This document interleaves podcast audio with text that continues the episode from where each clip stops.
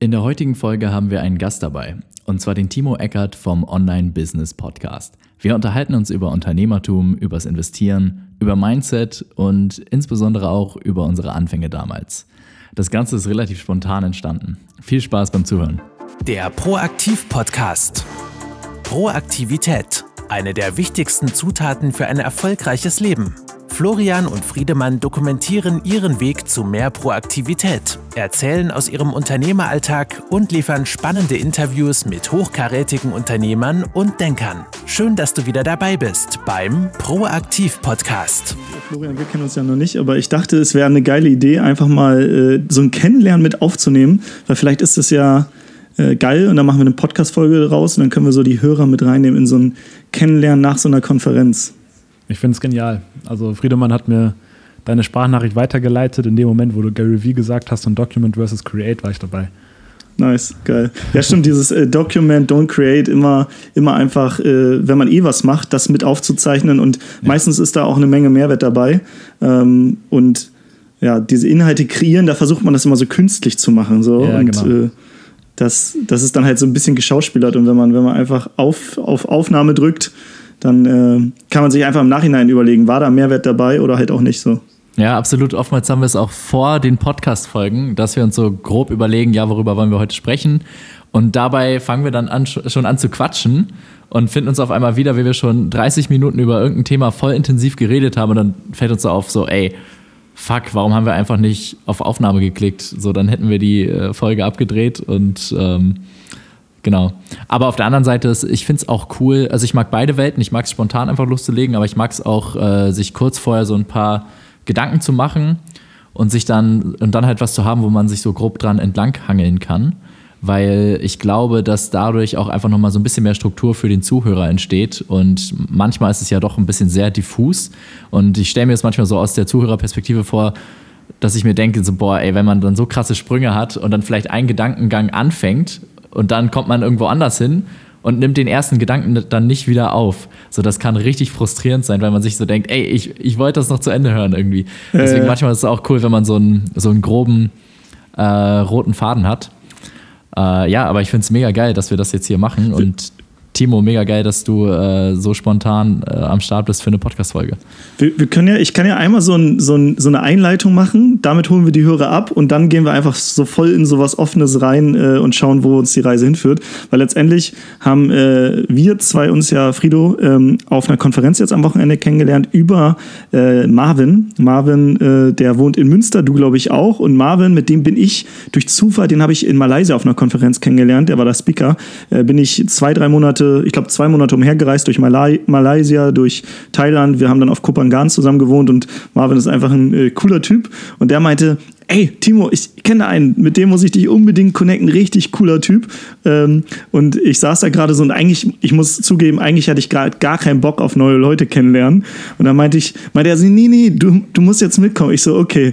Und dann äh, hat er uns ja vorgestellt und äh, wir haben kurz gequatscht und ich habe innerhalb der ersten Sekunden gemerkt, der Typ, das lohnt sich wirklich, der hat's drauf.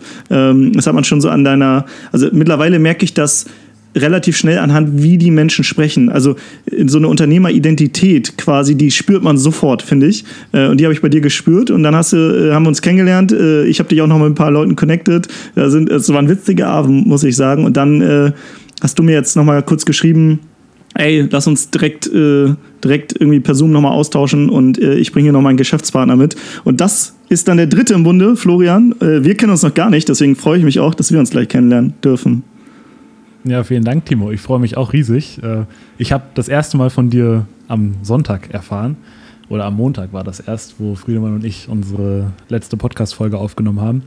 Und finde es genial, dass wir jetzt, ich glaube, einen Tag später uns schon live sehen. Ich finde es cool. Was? Warte, warte, wir machen es dann anders. Stell du mich, mich mal vor, was weißt du bisher? Vielleicht hat ja Frido, er ist voll der Spacken. Äh, äh, äh, wie hat Frido, das ist ja immer witzig, wie, wie sprechen andere Menschen über dich? Das würde ich jetzt gerne mal herausfinden. Wie hat Frido äh, dir Timo Eckert vorgestellt? Okay, gerne. Also, ich war zwei Wochen im Urlaub. Und das heißt, Friedemann und ich hatten dann gestern das erste oder vorgestern das erste Telefonat, wo wir miteinander geredet haben und da ist der Name das erste Mal gefallen. Und er hat einfach ziemlich begeistert von einer Konferenz erzählt, wo er einen gewissen Timo kennengelernt hat, der einen, äh, der den Online-Business-Podcast Podcast besitzt. Und tatsächlich habe ich den Podcast vom Namen schon mal gehört. Ich habe noch nie eine Folge gehört, aber da war ich schon mal sehr interessiert, weil wir haben ja auch einen Podcast und das ist, finde ich, zeugt schon mal von einem gewissen ähnlichen Mindset, wenn man äh, Podcast von Podcastbesitzer zu Podcastbesitzer. Und dann hat Friedemann einfach weitererzählt, dass ihr irgendwie sehr, sehr schnell in ein sehr, sehr gutes Gespräch gekommen seid und irgendwie ein Gespräch auf Augenhöhe äh, führen konntet. Und ähm, das, das reicht für mich meistens schon als Vorstellung, weil wenn man mit Friedemann ein Gespräch auf Augenhöhe führen kann, dann ist das äh, für mich schon mal ein sehr guter Indikator, dass man irgendwie auf einer Wellenlänge schwebt. Und ähm, das ist ja auch das, was ich ständig mache, äh, einmal die Woche, wenn wir einen Podcast aufnehmen. Und deswegen habe ich schon gleich auch Sympathie für dich entwickelt, Timo. Und ähm, ja, bin gespannt, wie es jetzt weitergeht gleich. Ja, spannend. Frido, habe ich irgendwas vorhin äh, vergessen bei, bei, den, bei der Einleitung? Weil dann äh, kannst du jetzt noch ergänzen und dann starten wir einfach mal rein. Äh, also ich habe ich hab fast angefangen zu heulen. So schön hast du das äh, gemacht und so in den Himmel hast du mich gelobt. Äh, also ich habe mich sehr äh, geschmeichelt eben gefühlt und ähm, kann das ehrlich gesagt nur zurückgeben. Also ohne Scheiß, ähm, genauso wie wie Florian es jetzt eben auch zurück äh, oder wiedergegeben hat. Mein Eindruck war einfach ähm, bei der Kon Konferenz, wo es ja doch eher von, also von eher interessierten Leuten ähm, so gewimmelt hat, die halt irgendwie anfangen wollten mit Online-Business und die irgendwie sich was aufbauen wollten, sich unabhängig machen wollten. Ähm, und da hast du dann wirklich so aus der Masse herausgestochen, äh, weil ich kann es auch nur zurückgeben, du hast äh, diese Ausstrahlung von wegen, äh, du weißt einfach, wovon du, du redest, du weißt auch, wie der Hase läuft. Für dich ist es irgendwie ein sehr übersichtliches Thema mittlerweile und äh, du verstehst ganz genau auch die, die Bedürfnisse und Wünsche und Ängste, die die Leute mitbringen, die jetzt gerade an sowas herangehen und anfangen. Ne? Deswegen, äh, ich denke mal, das kommt einfach so direkt aus deinem, äh, aus dem Coaching einfach heraus.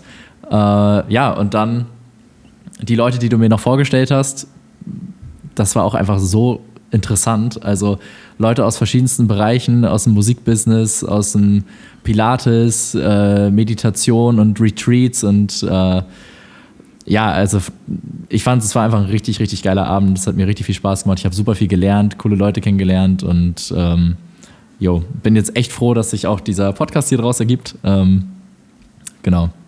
Ja, geil. Ja, ähm, erzähl mal, was, was treibt ihr zwei so? Also, ähm, Frido, du hast mir schon ein bisschen was erzählt, dass ihr ein erfolgreiches E-Commerce-Business habt, vor allem, glaube ich, über Amazon verkauft. Ähm, ihr habt, glaube ich, auch schon Mitarbeiter und so. Äh, haut mal so ein paar Fakten raus, so ein paar, einfach so ein paar anfassbare Dinge. So, was, wann habt ihr gestartet? Was macht ihr aktuell? Wo steht ihr gerade? Jo, äh, sehr gerne. ein bisschen an, Friedemann. Also, wir machen das Ganze jetzt seit knapp fünf Jahren.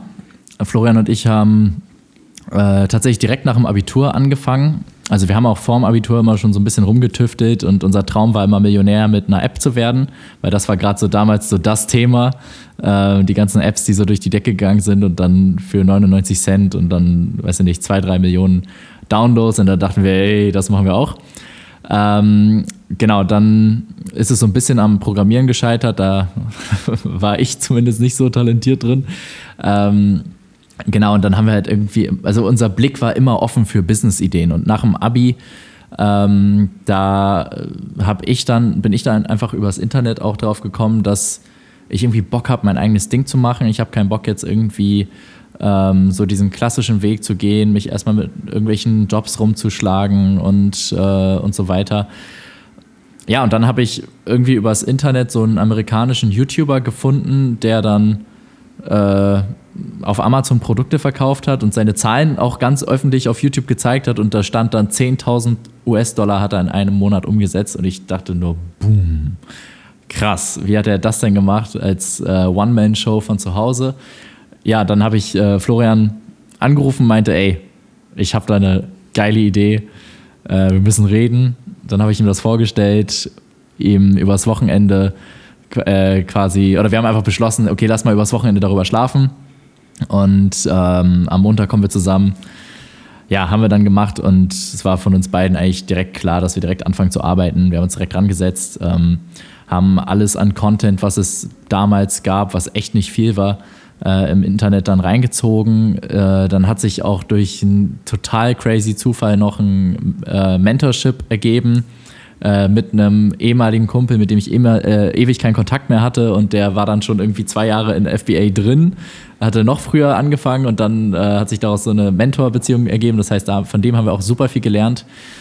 Ja, und dann äh, waren wir einfach vor allem extrem committed, so schnell wie möglich das Ganze umzusetzen und äh, an den Markt zu kommen mit irgendeinem ersten Produkt. Wir wussten noch gar nicht, was das wird, äh, wussten aber immer, dass es äh, auf jeden Fall was wird. Und äh, ja, dann fünf Jahre später, jetzt mittlerweile, haben wir fünf Mitarbeiter. Davon sind zwei Vollzeit, eine Teilzeit, zwei sind 450 Euro.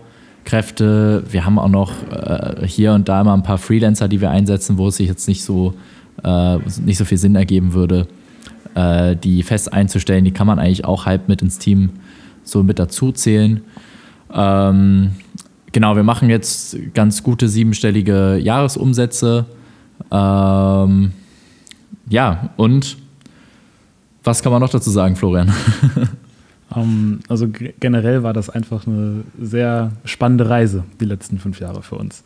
Also, wenn ich, auch wenn ich jetzt Podcast höre, dann denke ich immer, ah ja, okay, an der Stelle des Prozesses ist die Person gerade. Oder, oh, okay, diese Person ist schon deutlich weiter im Prozess und da werden wir auch noch hinkommen, weil es gibt immer so verschiedene, verschiedene Wachstumsstufen, die man durchbricht.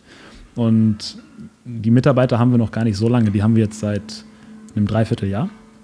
Und ähm, bei uns war die letzte Wachstumsstufe so der Schritt vom Selbstständigen zum Unternehmer.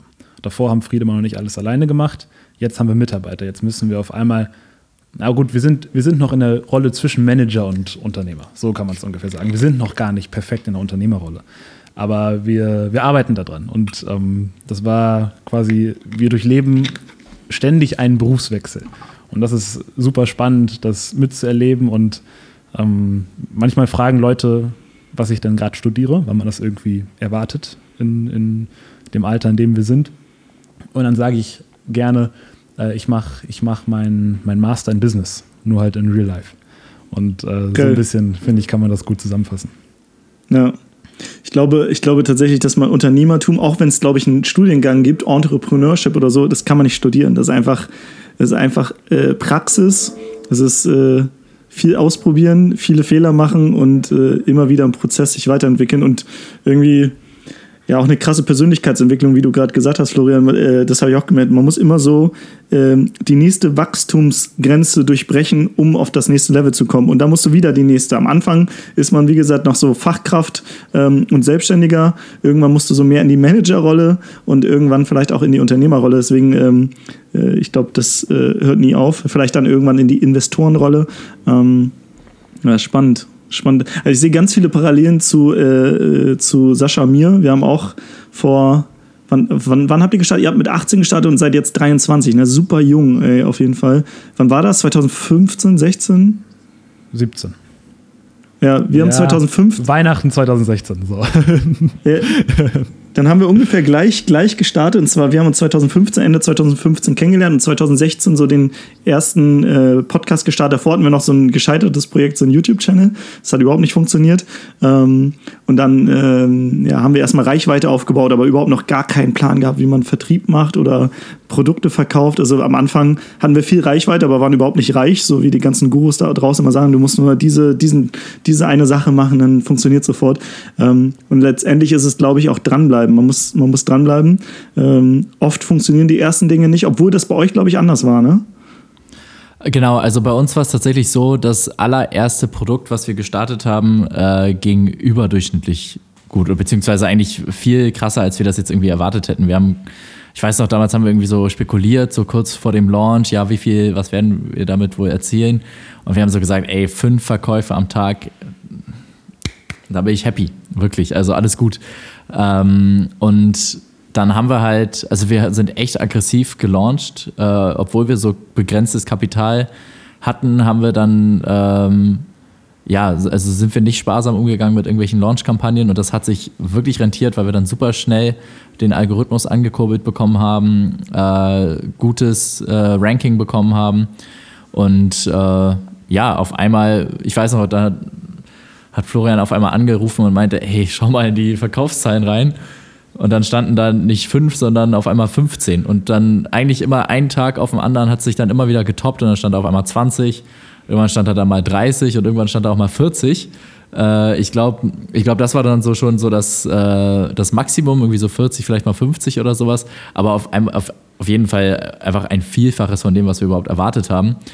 Und äh, jetzt kommt allerdings dann wieder der Part, den du davor angesprochen hast. Ähm, durchhalten, weil wir haben halt wirklich mit äh, begrenztem Kapital angefangen, alles, was wir uns damals halt so zusammengespart haben. Und ähm, wie es im Warenhandel halt so ist, es ist immer so ein Spiel aus Angebot und Nachfrage.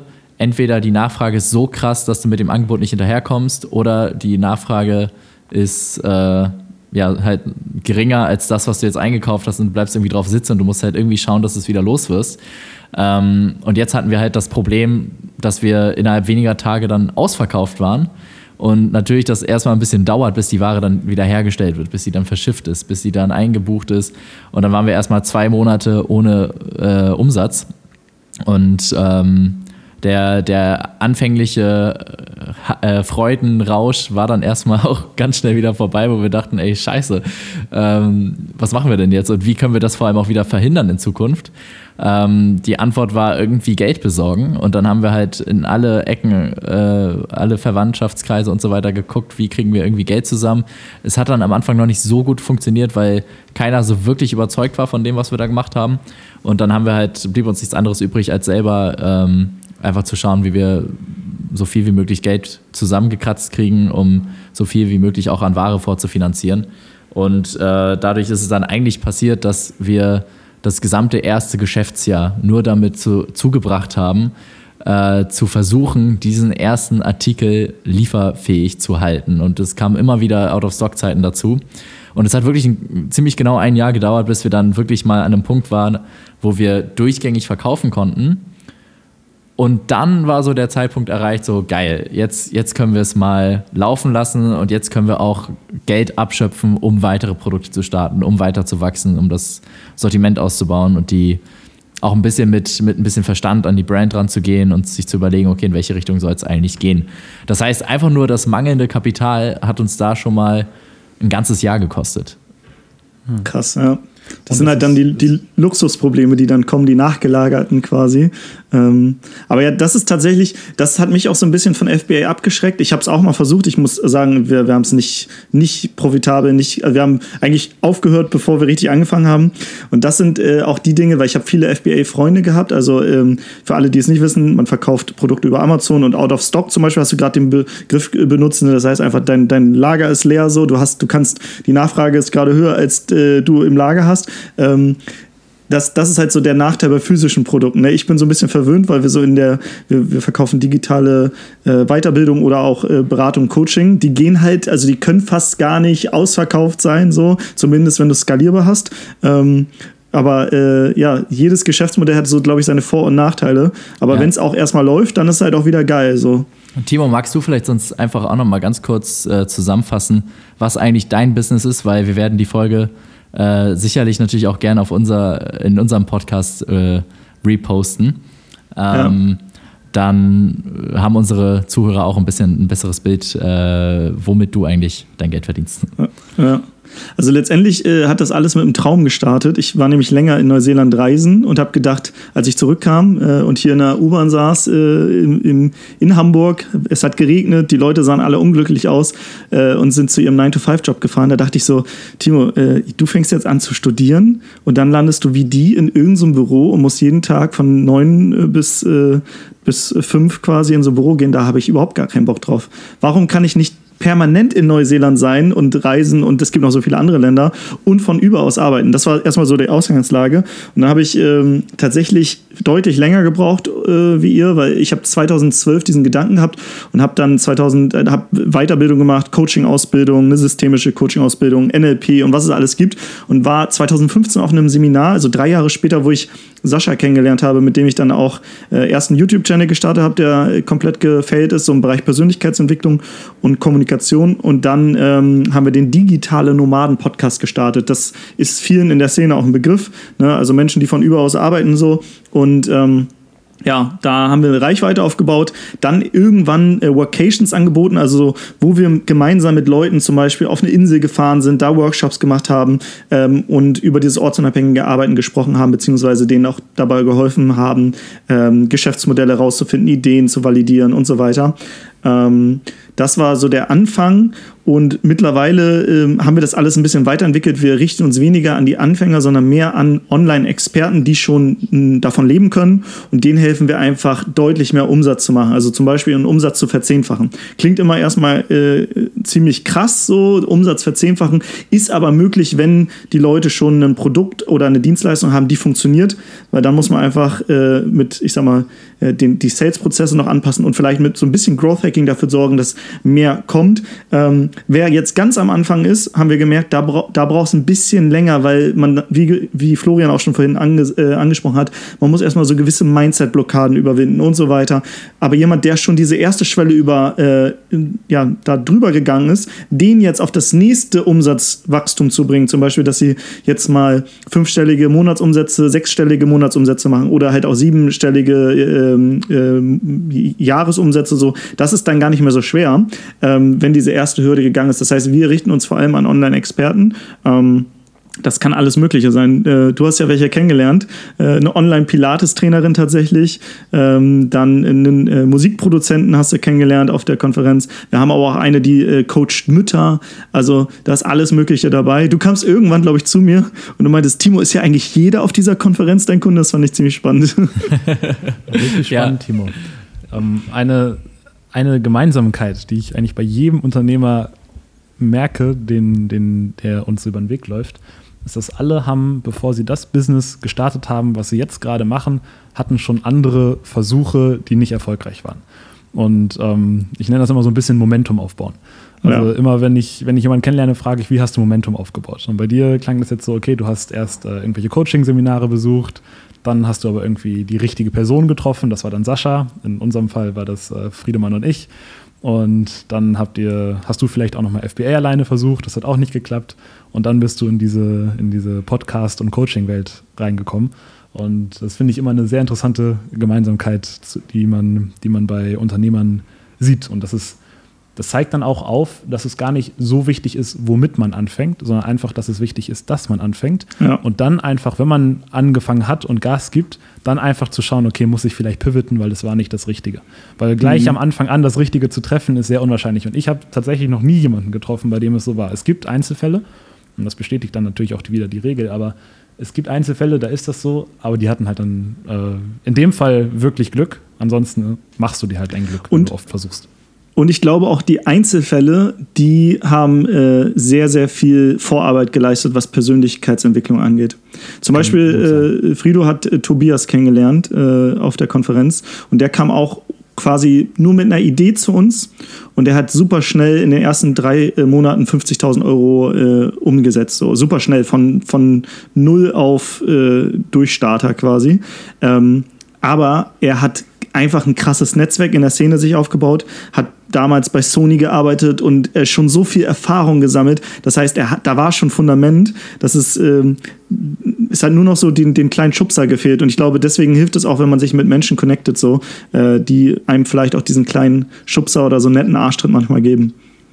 Ja, definitiv. Eine und, Frage ähm, also Friedemann, bitte. Erstmal. Auch generell zu dem, äh, zu dem Thema Schubser, Arschtritt und auch den Blick geweitet zu bekommen, indem man sich halt immer wieder rauswagt in, in solche Konferenzen. Da haben wir auch schon so oft im Podcast darüber geredet, wie wichtig es ist, ähm, immer wieder aus der Komfortzone rauszukommen und ähm, sich mit anderen Leuten zu connecten, zu unterhalten, ähm, die auch zu fragen, äh, wie bist du eigentlich dazu gekommen, was war dein Ansatz und äh, warum machst du das, was du machst und warum funktioniert das und was gibt es noch alles für krasse Sachen da draußen, die man jetzt gar nicht so auf dem Schirm hat, ne? weil man ist ja eigentlich immer recht, recht begrenzt. Ähm, beziehungsweise so in seiner eigenen Realität, die man jetzt halt so im Alltag so hat. Und dann ist es auch wichtig, dass man da mal rausbricht. Ähm, während gleichzeitig ist es ja, beziehungsweise es kann natürlich auch mal sein, dass es mal wirklich sinnvoll ist, ähm, sich zu sich abzuschirmen, sag ich mal, wenn man jetzt so wirklich seine Mission gefunden hat und du weißt, okay, du möchtest die jetzt wirklich umsetzen und alles andere ist jetzt irgendwie shiny Object und lenkt dich nur ab, dann ist es äh, eigentlich so eine Phase, wie Florian und ich gerade haben ähm, mit unserem Business. Äh, dann ist es wirklich gut darauf zu fokussieren. Aber wenn man halt wirklich noch in dieser Findungsphase ist und noch gar nicht so eine krasse Vision hat und gar nicht so eine exakte, ähm, ausformulierte Vision, ähm, in welche Richtung es gehen soll, dann ist es unerlässlich, dass man ja, dass man einfach wirklich anfängt mit irgendwas und dann den Ball ins Rollen kriegt, weil dann über, dann machst du die eine Sache, ne, meinetwegen irgendwie äh, irgendeine Ausbildung zum NLP-Trainer, wie in deinem Fall, und darüber lernst du dann wieder jemanden kennen und dann erfährst du, ah, Podcast, okay, ich höre auch gerade wieder Podcast, der macht auch einen Podcast, vielleicht mache ich auch einen Podcast, welches Thema interessiert mich, dann machst du einen Podcast, auf einmal bist du auf einer Podcast-Konferenz, lernst du auch wieder andere Leute kennen und dann lernst du auf einmal, was die noch alles machen und irgendwie so ähm, hangelt man sich dann recht automatisch in Richtung Erfolg. Ja. Ja, ich glaube, man muss am Anfang einfach, äh, das sage ich auch tatsächlich bei uns im Coaching gerade, äh, am Anfang, wer am Anfang steht, der muss einfach Masse machen, Quantität. Am Anfang ist, schlägt Quantität Qualität, weil über Quantität entsteht Qualität. Das heißt, wenn du etwas oft machst, dann reflektierst du das und dann wirst du besser und dann probierst du Dinge aus und du äh, findest auch raus, was macht dir Spaß, was macht dir keinen Spaß. Das heißt, am Anfang steht immer Quantität und dann später, wenn du sagst, ja, jetzt habe ich so das eine gefunden, dann musst du voll Fokus auf Qualität gehen, eine Sache voll durchziehen ähm, und ähm, später kommt dann tatsächlich wieder Quantität, ist mir aufgefallen. Also, weil das Ding ist, wenn man mal überlegt, ähm, jemand zum Beispiel, der aus einem Angestelltenverhältnis in die Selbstständigkeit äh, äh, geht, der probiert sich jetzt aus, der hat aber auf einmal ganz viele Aufgaben, die er machen muss, ne? Buchhaltung, Verkaufen, Marketing, dann die Produktdienstleistung oder, oder was auch immer.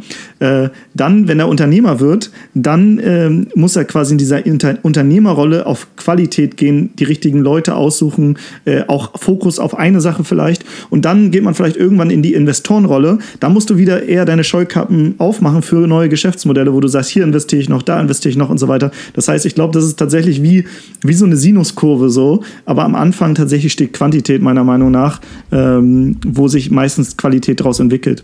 Und dann später, wenn du Investor bist, dann hast du aber auch schon, ich sag mal, dann machst du Quantität, aber halt sogar auf einem neuen Level, weil du halt schon viele Geschäftsmodelle kennst, kannst du die schneller durchschauen und so weiter. Das heißt, da kommt eigentlich so ein bisschen beides dann irgendwann zusammen. Also Quantität auf einem hohen Qualitätslevel machst du dann am Ende. So ist es. Ähm, eine Sache zu, zu Quantität und Qualität, die mir gerade eingefallen ist, als du geredet hast, wer bestimmt denn überhaupt, was gute Qualität ist? Das ist ja nicht, das bin ja nicht ich als Unternehmer. Das bestimmt, für mich als Unternehmer bestimmt der Markt oder der Kunde, was Qualität ist und äh, mir dann quasi die Dreistigkeit rauszunehmen, um selber zu sagen, das ist jetzt Qualität und das hat der Kunde als qualitativ hochwertig zu erachten, das ist ja eigentlich schon äh, fast eine Anmaßung. Und äh, da denke ich, ist die bessere Strategie halt auf einem hohen Qualitätslevel, auf einem hohen subjektiven Qualitätslevel einfach viel Quantität zu machen, damit du dann Feedback vom Markt kriegst, um dann äh, das Feedback aufnehmen kannst und dann weiter Quantität in einem engeren Feld zu machen um äh, dann wieder Feedback vom Markt zu kriegen und so einen iterativen Prozess rauszumachen, der dich dann am Ende ziemlich schnell hin zu guter Qualität bringt, weil du halt eng am Markt gearbeitet hast. Ja, ja, wir werden jetzt auch tatsächlich in ein paar Tagen nochmal eine äh, ne, Podcast-Folge aufnehmen zum Thema Kundenzufriedenheit, ähm, weil wir haben letztens zum Beispiel eine Umfrage gemacht bei unseren Kunden und ähm, es gibt ja diesen Net Promoter Score. Na, wie wahrscheinlich ist, dass du unser Produkt, unsere Beratung, wie auch immer, ähm, einem Freund äh, oder jemanden weiterempfehlen würdest von 1 bis 10 und dann kann man anhand des Scores schon mal ermitteln, wie gut ist man eigentlich. Ne? Und äh, es kann sein, wenn du am Anfang bist, dass deine Kunden dir sagen, naja, eigentlich bin ich nicht zufrieden. Wir hatten, äh, wir hatten jetzt tatsächlich eine sehr, sehr gute Umfrage und ähm, trotzdem haben wir aber auch noch konstruktives Feedback bekommen, was man dann wieder ins Produkt einbauen kann. Und ich glaube, bei euch ist es ja genauso, ne, bei Amazon, wenn ihr Bewertung kriegt oder Tester. Ich glaube, Frido, du hattest sogar von einem erzählt, der hat euch dann voll das krasse Feedback gegeben und quasi euer Produkt mitentwickelt. Das ist halt das Geile, wenn man erstmal rausgeht. Viele trauen sich nicht rausgehen, deswegen kriegen sie gar nicht dieses Feedback, weil sie Angst vor, vor negativer negativer Kritik, Kritik haben, aber eigentlich ist es geil, rauszugehen, Feedback zu bekommen, dann dem Kunden sagen, danke für dein Feedback, erstmal hier hast du dein Geld zurück, ich optimiere das Produkt und du kriegst sogar das neue Produkt, dann hast du so, dann kriegst du so Superfans, die dich lieben so. Ähm, aber viele haben Angst, deswegen gehen sie erst gar nicht raus. Ja, ja definitiv. Man darf nicht vergessen, wie, wie Menschen es einfach lieben, äh, zur Geltung zu kommen. Und ähm, man kann Leute aus seiner Zielgruppe ähm, einen riesen Gefallen tun, indem man die einfach mal nach einem ehrlichen Feedback fragt und äh, dann auch, also es muss auch wirklich so rüberkommen, ähm, beziehungsweise man muss es auch wirklich ernst meinen und die Leute auch wirklich äh, für ihre Meinung dann schätzen ähm, und sich dementsprechend auch die richtigen Leute raussuchen. Und wenn man das gemacht hat, dann entstehen da auf einmal Symbiosen und äh, die Leute setzen sich da gefühlt einen ganzen Nachmittag einmal hin und analysieren dein Produkt oder deine Dienstleistung oder was auch immer du machst und ähm, schicken dir dann einfach ein sehr detailliertes Feedback. Ne? Natürlich ist vieles davon auch nicht immer verwendbar, aber das ist dann wieder eher, äh, quasi die Philosophie, wie auch äh, Ray Dalio sie beispielsweise ähm, fährt, ne? mit, ähm, na, wie, wie heißt das Buch? Be radically open-minded, genau. in Principles. Äh, genau, äh, in Principles. Das meine ich gar nicht den Punkt, sondern äh, das Triangulating, also das Triangulieren mm, okay. von Meinungen. Ne? Oftmals ist es ja so, ähm, man hat seine eigene Ansicht und denkt eigentlich, das ist schon ziemlich cool. und äh, dann holt man sich irgendwie ein Feedback von außen rein. Und äh, manche Sachen sagt man dann, ja, ey, voll cool, habe ich noch gar nicht drauf, äh, da bin ich noch gar nicht drauf gestoßen. Und manche Komponenten davon rejectet man dann aber auch irgendwie davon. Irgendwie sagt man dann so, ja, hm, nee, vielleicht hast du da noch nicht so den Blick. Ich, ich bin da ja mehr reingearbeitet, deswegen ist das eigentlich schon ganz gut, was ich mir hier zusammengearbeitet habe. Aber wenn man sich wirklich Leute aus der Branche sucht, vielleicht Leute, die es wirklich verstehen oder aus dem Thema, mit dem man sich äh, beschäftigt, ähm, die irgendwie einen glaubhaften Hintergrund haben und dann auch nicht nur eine Meinung reinholt oder ein Feedback, sondern äh, zwei, drei wirklich hochqualitative Feedbacks, äh, bei Produkten am besten 10, 20, ähm, dann hat man am Ende, wenn man das wirklich sauber auswertet, ähm, meistens ein paar wirklich klare Überschneidungen und ein paar Sachen, ja, das ist dann vielleicht Meinungssache, Ansichtssache, das kann man dann eher ein bisschen äh, vernachlässigen. Aber so wirklich die klaren Überschneidungen und das muss dann gar nicht mal immer was sein, was man eh schon auf dem Schirm hatte, sondern manchmal ist es dann auch so, wow, krass, alle drei sagen, alle drei betrachten es aus einem anderen Blickwinkel, sind Experten in dem und dem Bereich und sagen, dass der Aspekt auf jeden Fall verbessert werden muss oder geändert werden muss, obwohl ich eigentlich gedacht habe, äh, genauso möchte ich es haben, dann ist das auf jeden Fall immer ein, äh, beziehungsweise ist das auf jeden Fall schon mal so ein, so ein Eye-Opener, als wenn man so in seiner eigenen Welt steckt und letztendlich macht, kreiert man das ganze Produkt oder die Dienstleistung ja entsprechend, um äh, seiner Zielgruppe den größtmöglichen Mehrwert äh, liefern zu können. Und das geht natürlich nur, wenn man die Zielgruppe wirklich versteht und wirklich auch weiß, wie erreiche ich die und was bringt denen eigentlich wirklich den größten Mehrwert. Und wir, ja. Wir sind hier jetzt schon fast wieder so ein bisschen in der Psychologie, wie es bei Unternehmertum äh, üblich ist. Aber auch Timo, du hast gerade gesagt, man muss sich auch raustrauen mit seinen Ideen, mit seinen Produkten, ähm, auch wenn man noch nicht der Meinung ist, dass sie vielleicht 100% perfekt sind.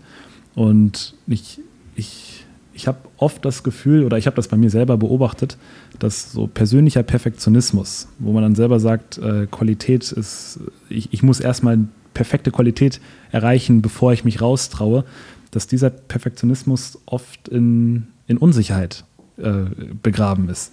Und dass ich, dass ich äh, über meine Unsicherheit erst hinauskommen muss, bevor ich quasi den Schritt äh, wage, um rauszugehen. Und wenn man, wenn man quasi diesen, diesen Glaubenssatz hat, dass Qualität äh, dass ich selber die Qualität beurteilen kann und sie selber perfekt machen muss, dann wäre der erste Schritt quasi an der Unsicherheit zu arbeiten. Und das ist so ein Punkt, den ich bei Unternehmertum richtig, richtig spannend finde, ist, dass man, egal wo man gerade ist, egal welchen Engpass man gerade hat, der ist eigentlich fast immer wieder zurückzuführen auf die eigene Psychologie. Ja. Ähm, Friedemann hat vorhin gesagt, dass wir am Anfang dachten, oh wow, 10.000 Umsatz sind äh, im, im Monat, das sind richtig, richtig viel. Ähm, da hatten wir einfach noch den falschen Glaubenssatz, dass äh, 10.000 Euro Umsatz sehr, sehr viel ist und äh, hatten noch gar kein Verständnis vom, vom Business und ähm, waren, waren in einer, in einer Outsider-Position und waren noch gar nicht richtig, ja, waren noch gar nicht richtig in der Materie drin. Als wir dann in die Materie reingekommen sind und auf einmal andere Unternehmer gesehen haben, die viel, viel weiter waren als wir und die neue Standards für uns gesetzt haben, die dann auf einmal 100.000 Euro im Monat gemacht haben, da dachten wir, oh wow, krass, wir hatten, wir hatten voll den falschen Glaubenssatz beim, beim Einstieg ins Unternehmertum. Und deswegen haben wir auch am Anfang, äh, weil wir dachten, 10.000 Euro ist viel, haben wir auch am Anfang nur so wenig Produkte bestellt, dass wir halt vielleicht höchstens 10.000 Euro machen im Monat. Und das hat dazu geführt, dass wir ein Jahr lang mit wenig Geld und äh, Out-of-Stock-Szenarien zu kämpfen hatten. Ja. Wären wir aber gleich mit einem richtigen Mindset rangegangen, da wären wir dann bei dem Beispiel von dem Unternehmer, den du kennengelernt hast, der im Vorhinein schon an seinem Mindset gearbeitet hat, dann kann man auch schnell äh, mit 50.000 Euro im Monat starten. Und ähm, das ist, das finde ich, ist ein sehr, sehr spannendes Thema im Unternehmertum, weil ja. es eigentlich das Thema ist. Ja, egal wo wir gerade stehen, äh, es geht immer mehr so, ne? Also, weil es gibt immer jemanden, der mehr erreicht hat. Ähm, die Frage ist halt auch irgendwann zu überlegen, wann ist genug, aber mittlerweile, also bei euch wird es ähnlich sein, wenn man 10.000 Euro Einnahmen im Monat hätte, dann würde die Firma nicht, nicht äh, lange überleben, weil man hat Mitarbeiter zu bezahlen, man muss in eurem Fall Produkte nachkaufen und so weiter. Das heißt, wir müssen uns ja höhere Standards setzen. Und ich glaube, Standards ist tatsächlich der Schlüssel. Sascha und ich haben letzte eine Folge dazu gemacht zum Thema äh, Standards, weil viele denken immer, um Unternehmer zu werden, müsste man so eine Checkliste abhaken. Man muss das machen und dann das machen und jenes und so weiter.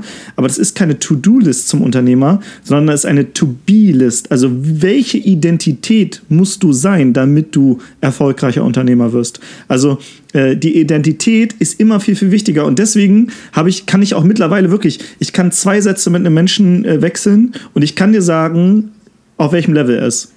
Äh, wirklich, also unternehmerisch gesehen. Mhm. Ich kann das super, super schnell, weil du merkst es, wie gesagt, anhand der Worte, der Sprache und so weiter. Zum Beispiel jemand, der sehr hochgestochen und so Fachbewörter benutzt, der kann nicht weit sein. Weil jemand, der weit ist, der weiß, er muss in einfacher Sprache sprechen. Und ähm, es, also es zeigt eher von, äh, ich, ich, also ich finde, man merkt eher, dass jemand weit ist, wenn er kein Bullshit-Bingo spielt und irgendwie äh, so, so irgendwie über Conversion und sonst was spricht. Außer er hat gemerkt, der andere ist auf, auf dem Level, wo er darüber sprechen kann. Aber ähm, Oft sehe ich das, dass äh, viele, äh, gerade Experten, so Cochinesisch sprechen. Die, die, die hauen irgendwelche Fachbegriffe um sich, die kein Mensch versteht.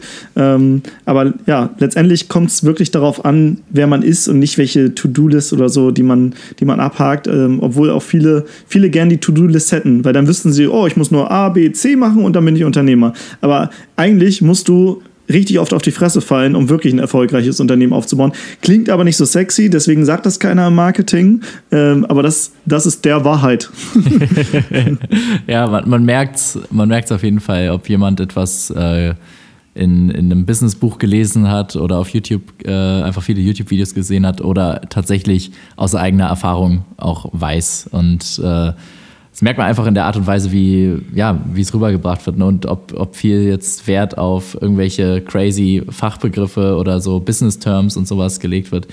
Ähm, das merkt man auch, ob er persönliche Beispiele nehmen kann. Ja, ja, stimmt auch. Mir ist gerade eben noch ein Gedanke gekommen zu Mindset und Feedback. Und zwar, wenn sich jetzt irgendjemand äh, von den Zuhörern das ist ja häufig der Fall. Man hat irgendeine Idee und ähm, man denkt sich, okay, woher weiß ich jetzt, ist die Idee irgendwie gut oder schlecht? Ne? Und dafür ist natürlich Feedback unerlässlich. Da gibt es aber ein großes Aber, finde ich persönlich, und da, da würde ich auch gerne gleich mal eure Meinung zu hören. Äh, ich würde nämlich auch sagen, dass das Mindset der Leute, die man fragt, ungemein die Qualität des Feedbacks, was man auch erhält, ähm, mit beeinflusst. Das bedeutet, ne, in der Regel ist es ja so, man hat irgendeine krasse, crazy Business-Idee und man stellt sie entweder der Freundin vor oder den Eltern oder den Freunden. Und die sind halt meistens dann gar nicht, oder die haben meistens gar nicht so diese Standards von wegen, dass sie sich denken, äh, weiß nicht, schon irgendwie unternehmerisch denken oder so und werden dann meistens irgendwie was sagen von so, ja, hm, oh, ist ein bisschen risikoreich, willst du das wirklich machen? Willst du nicht lieber was äh, Normales, Anständiges machen und so weiter und so fort. Äh, das heißt, meiner Meinung nach, die Leute, die man sich raussucht fürs Feedback, sollten am besten auch Leute sein, die wirklich irgendwie was in der Richtung schon gemacht haben und zumindest vom Mindset äh, ähnlich ticken und am besten auch extrem hohe Standards haben. Äh, weil wenn die, wenn man jetzt irgendeinen Unternehmer fragt beispielsweise, der schon äh, 100.000 Euro im Monat Gewinn macht, vielleicht sogar. Also äh, wirklich jemand richtig erfolgreich ist, äh, erfolgreich ist. Äh, und du stellst ihm ein Businesskonzept vor, wo du selber denkst, so, boah, ey, das ist richtig big und so, und ich weiß nicht, ob das was werden könnte. Und der sagt dir am Ende, weißt du, geile Idee, aber mach das doch so und so und denk nicht nur deutschlandweit, sondern beliefer doch gleich ganz Europa oder die ganze Welt. So, und der öffnet dir dann die Augen, gibt dir erstmal nochmal die, äh, viel mehr Trust und Sicherheit, dass erstmal dein Grundkonzept funktionieren könnte und dass es eine geile Idee ist, überhaupt sowas zu machen. Ähm, und zeigt dir auch wirklich mal äh, nochmal aus eigener Erfahrung Wege auf, äh, wie du die Idee wirklich nochmal optimieren kannst, als jemand, der jetzt halt wirklich gar nichts damit irgendwie zu tun hat. So wie man jetzt ja natürlich auch, wenn man jetzt irgendwie, sagen wir mal, äh, man möchte eine, eine Bohrmaschine ähm, irgendwie designen. Und jetzt fragt man jemanden, der sich äh, noch nie mit dem Thema Elektrotechnik auseinandergesetzt hat, wie man irgendwelche Schaltkreise da drin designen sollte. Ähm, ne, da kann in der Regel geben die Leute einem eine Antwort. Das ist einfach so. Aber ähm, meistens wird sie dann nicht besonders gut sein. Es sei denn, man fragt wirklich ja. jemanden, der vielleicht schon mal eine Bohrmaschine vorher designt hat oder vielleicht ein ähnliches Elektroprodukt oder sich zumindest einfach sehr gut mit Schaltkreisen auskennt. Und eigentlich ja. ist es genauso auch im Business. Und da bin ich sogar eher der Auffassung, lieber frage ich die Leute, die sich gar nicht damit auskennen und gar nichts damit zu tun haben, vielleicht erzähle ich den anfangs noch gar nicht so in der Tiefe davon, was, was das sein soll. Weil oftmals ist es halt so, dass die Leute einen dann irgendwie wieder so ein bisschen zurück in Anführungszeichen auf den Boden ziehen wollen. Und das ist dann am Anfang, am Anfang braucht man die Motivation, man braucht den Push, man braucht irgendwie das Feeling. Und äh, ja, das, das kann man sich dann schnell wieder so ein bisschen ernüchtern lassen, wenn man jetzt irgendwie die, die konservativen Eltern, sag ich mal, fragt. Ja, ich würde, ich würde gern das, was du sagst, zusammenfassen mit einem Bild, ähm, weil das kann sich, glaube ich, jeder merken. Dann, äh, dann, du solltest, wenn du, wenn du etwas auf die Straße bringen solltest, einen Fußballprofi nicht nach Tennistipps fragen. Ja. Frage kein Fußballprofi nach Tennistipps. Dein Umfeld, wenn die alle angestellt sind, dann sind die Profi im Angestelltensein. Das heißt, wenn du einen Job suchst, einen Angestelltenjob, dann solltest du sie fragen. Da sind sie Profi drin. Wenn du aber ein Unternehmen aufbauen willst, dann frage keine Angestellten nach Tipps, weil das ist wirklich ein komplett anderes Mindset. Es ist komplett anders.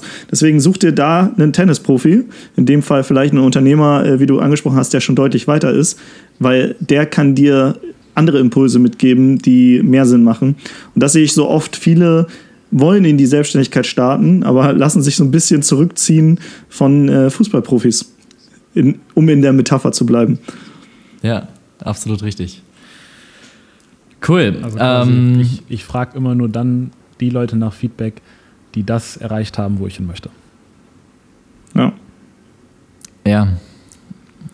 Ähm, ich, das ist ja auch im Grunde einfach der Punkt, den Ray Dalio mit der Glaubwürdigkeit ähm, meint. Ne? Also der macht es ja als, als eine Entscheidungsfindungsstrategie generell in seinem Unternehmen, aber auch in seinem persönlichen Leben, dass er halt äh, nach den Kriterien ist die Pe Person irgendwie glaubwürdig in einem Bereich, weil sie sich extrem damit auseinandergesetzt hat, vielleicht irgendwas in die Richtung studiert hat oder einfach die Erfahrung hat und ist ein, dann nochmal in Bezug auf Erfahrung, wirklich ein proven Track Record vorhanden. Und ähm, dann fragt er, dann holt er sich drei solche Leute ran und äh, beispielsweise, das hat, das hat er, macht er in Business-Situation, äh, aber genauso hat er das auch bei seiner eigenen Krebsdiagnose gemacht. Und alle drei Ärzte haben was komplett anderes äh, diagnostiziert und eine andere nee, diagnostiziert nicht, aber eine andere Behandlung verschrieben und hatten einen ganz anderen Ansatz, obwohl die alle krasse Ärzte waren. Und ähm, ja, was er dann gemacht hat, ist, dass er die dann nochmal in sich zusammen äh, untereinander diskuti hat diskutieren lassen, dass er die dann zusammengebracht hat und gesagt hat, hey, äh, so, ne, wie kommt das, dass ihr alle eine, äh, eine andere Ansicht habt? Ähm, dann, dann tragt das Argument mal hier aus und am Ende hat er sich dann für die beste ähm, Behandlungsmethode entsprechend entschieden. Mega ähm, stark. Ja, was, was ich interessant finde, bei, bei unseren Unternehmenskonzepten, Timo, deins und äh, äh, das, was Florian und ich haben, es, ist, es sind eigentlich ziemliche, also es, es sind teilweise wirklich extreme Unterschiede vorhanden. Und ähm, wir reden ja in unserem Podcast sehr viel aus unserer E-Commerce-Perspektive im Grunde genommen, obwohl wir ja gerne auch äh, Unternehmertum generell betrachten möchten, ne? weil ich bin auch der äh, Auffassung, dass man eigentlich in jedem Businessmodell dann Mindset-technisch und äh, zum Beispiel mit Personalfragen und so weiter, man, man, man begegnet ähnlichen Problemen. Die variieren natürlich immer so ein bisschen in den verschiedenen Businessmodellen, aber es ist dann ja, es ist dann einfach sehr viel bei uns aus der E-Commerce-Brille. Und bei uns ist es beispielsweise so, wir haben kaum direkten Kontakt zum Kunden und wir haben super, super, super, super viele Kunden und gehen richtig über die Masse. Und bei dir ist es so, du hast sehr, sehr engen, nahen Kontakt zum Kunden. Du kommunizierst richtig mit dem Kunden aktiv und hast äh, auch, sage ich mal, dafür im Vergleich eher eine Handvoll hochpreisige Kunden oder, oder Kunden, die halt einfach einen höheren Betrag äh, dann entsprechend zahlen. Und ähm, ich glaube, wenn man da so ein bisschen, wenn man das Ganze sich so ein bisschen anschaut, da wird man äh, wahrscheinlich ziemlich viele solcher krasser Gegensätze finden. Ähm, zum Beispiel bei dir sind, ist, der, ist der Umsatz fast gleich Deckungsbeitrag. Bei uns ist äh, Umsatz nicht, äh, beziehungsweise Deckungsbeitrag nicht ansatzweise gleich Umsatz. ähm, genau, was mich interessieren würde, ist, was sind aus deiner, deiner Perspektive heraus so, ähm, ja, einfach die, die wichtigsten Sachen, die du aus deinem Business gelernt hast, die vielleicht speziell in dem aus dem sehr aus der nah, nahen Perspektive zum Kunden und aus deinen business-spezifischen Umständen herauskommen, aber die Dinge, wo du auch sagen würdest, okay, das ist eigentlich so allgemeingültig, das ist höchstwahrscheinlich in allen äh, Unternehmens, äh, Unternehmensarten ähnlich. Ja, also wir könnten jetzt, glaube ich, noch fünf Stunden darüber sprechen, aber ich versuche mal äh, so ein paar Key Learnings rauszu, äh, rauszubringen. Einmal meiner Meinung nach ist Marketing eigentlich fast das Schwerste, was die wenigsten können. Deswegen ähm, ist es meiner Meinung nach deutlich einfacher, wenige Produkte zu kaufen, zu verkaufen als viele. Das äh, klingt jetzt erstmal logisch. Jetzt muss man aber sagen, ja, aber wenn man wenige Produkte verkauft, dann kann man davon ja nicht leben. Deswegen äh, sage ich, okay, verkauf äh, Produkte, die halt viel wert sind. Ne? Und das, da sind wir im Bereich Beratung, äh, Coaching, wo halt teilweise ein Tipp super viel wert sein kann. Zum Beispiel, wenn mir mal Steuerberater ein Tipp geht, kann das sein, dass der, dass der mich unfassbar viel Geld spart. Das heißt, dieser Tipp ist mehr wert als jetzt äh, hier diese Flasche Wasser, die ich neben mir stehen habe oder so. Das heißt, ähm, mein Ansatz ist halt so, Verkauf, Verkauf hochpreisig, da musst du weniger Marketing machen, weil Marketing ist das Schwerste, gerade Anfänger können Marketing meistens nicht.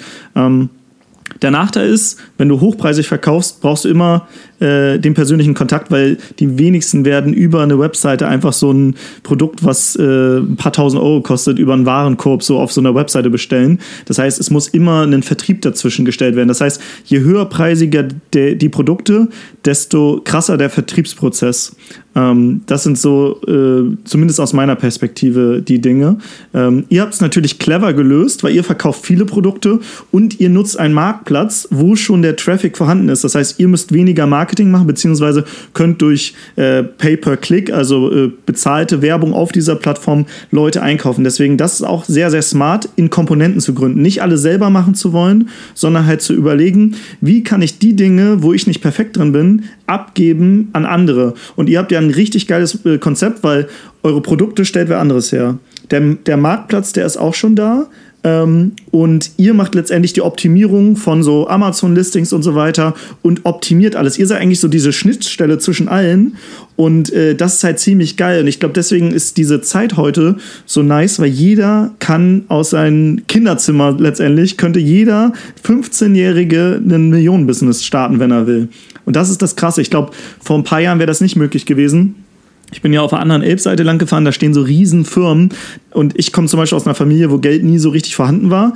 Ich hätte niemals äh, einen Kredit bekommen und mir so eine Firma mit Angestellten und sonst was hinzimmern können. Deswegen, wir leben, glaube ich, in einer geilen Zeit. Was ich merke, was bei allen ähm, Unternehmen letztendlich, es gibt so eine Evolutionsstufe oder die Bedürfnispyramide nach Maslow kennt ihr vielleicht. Ne? Also äh, bei Menschen, es gibt, ähm, bin ich noch da? Hört ihr mich noch? Ja, Internet. Ah, perfekt, weil meine Internetverbindung stand hier, ist gerade instabil, aber ihr hört mich. Okay. Ja, jetzt, jetzt ähm, waren eben gerade kleine Verbindungsprobleme, aber jetzt bist du wieder am Start. Also rede einfach mal weiter. Perfekt. Ähm, es gibt letztendlich die Bedürfnispyramide nach Maslow, ne, die besagt, äh, am Anfang stehen erstmal die Grundbedürfnisse, Essen, Schlafen, äh, was zu trinken und so weiter. Dann kommen so die sozialen Bedürfnisse, dass man ein Umfeld haben will und ähm, später kommen dann noch andere Bedürfnisse. Und beim Unternehmertum gibt es das Gleiche. Am Anfang stehen immer Sales. Also du musst Verkäufe machen. Verkäufe sind so wie der Herzschlag, wie das Blut im Körper. Das braucht jedes Unternehmen, weil ohne Sales hast du keine Umsätze und dadurch kannst du auch nicht weiterleben. Der zweite Punkt ist, man braucht Profit. Also nur weil du Sales machst, heißt es noch nicht, dass du profitabel bist, ähm, sondern du musst auch profitabel sein, damit du Rücklagen bilden kannst und so weiter. An dritter Ebene kommt dann irgendwann das Thema Systeme und Strukturen. Das heißt, du musst vielleicht Mitarbeiter einstellen. Je mehr Mitarbeiter du hast, desto mehr Schnittstellen, desto mehr Kommunikationswege Wege brauchst du, du brauchst vielleicht einen Projektmanager und so weiter, das heißt Systeme, Strukturen, Abläufe. Und dann kommt irgendwann das Thema Impact, vielleicht willst du was der Welt wiedergeben, du willst ähm, was Gutes in der Welt tun. Und irgendwann vielleicht auch Legacy, das heißt, du baust dein Unternehmen so auf, dass du es an wen anderes verkaufen oder abgeben kannst oder es läuft ohne dich weiter, äh, dass du wirklich auch in zehn Jahren noch einen, in, ja, letztendlich was Gutes in der Welt tust mit deinem Unternehmen, weil dafür sind Unternehmen ja da, Probleme zu lösen. Ähm, das sind so die Dinge, die ich bei allen Unternehmen sehe. Äh, das sind so die Stufen, die man nacheinander meistern muss. Also erst Sales, dann Profit, dann Systeme, dann Impact, dann Legacy. Und wo bist du gerade? Ich würde sagen, wir sind gerade, ähm, also wir optimieren gerade nochmal Systeme und Strukturen. Wir haben schon viele, da sind wir aber nochmal quasi. Impact würde ich sagen auch. Ich weiß nicht, ob du äh, Stella kennengelernt hast, Frido, auf der Konferenz. Ähm, die ähm, hat ein Projekt in Uganda, was wir seit ein paar Jahren unterstützen. Da haben wir schon ähm, mehr, also hohe, fünfstelle, hohe fünfstellige Summen hingespendet, wo äh, in Uganda echt viel ähm, viel davon bewirkt werden kann, weil ähm, ich sag mal, wir leben ja auch so im Luxus hier in unserer westlichen Welt und äh, sehen manchmal gar nicht die wirklichen Probleme, die es so gibt. Ähm, deswegen würde ich sagen, wir haben auch schon Impact, nicht nur bei, nicht nur äh, bei Stella, äh, bei 22 Stars, die wir unterstützen, sondern auch bei unseren Kunden, ähm, weil wir sehen, wir, wir äh, verändern deren Leben und das Leben deren Kunden. Also das ist noch so ein Multiplikationseffekt. Legacy bin ich noch nicht angekommen. Ähm, und wie gesagt, System und Strukturen gehen wir gerade nochmal neu rein, haben uns da auch tatsächlich einen Coach reingeholt, der auch nochmal ähm, ja, einfach eine neue Perspektive äh, hat, weil das das würde ich auch sagen, ist einer unserer Stärken auf der theoretischen Ebene. In der Praxis muss man aber natürlich auch jemanden haben, der einen so ein bisschen committet, äh, damit man die Dinge auch umsetzt. Mega cool. Das finde ich auch ist ein schönes Bild, weil du bist ja, du bist ja eigentlich der Coach der Coaches wenn man es so sagen will. Der, der, der, der Coach, der coachende Coaches Coach, wie man coachende Coaches coacht. Genau. Und, und du holst jetzt selber auch noch Coaches rein und ähm, das komplementiert, äh, komplettiert einfach so das, das ganze Bild, dass es, ja, dass man einfach, äh, ne, man hat immer seine, seine krassen Stärken.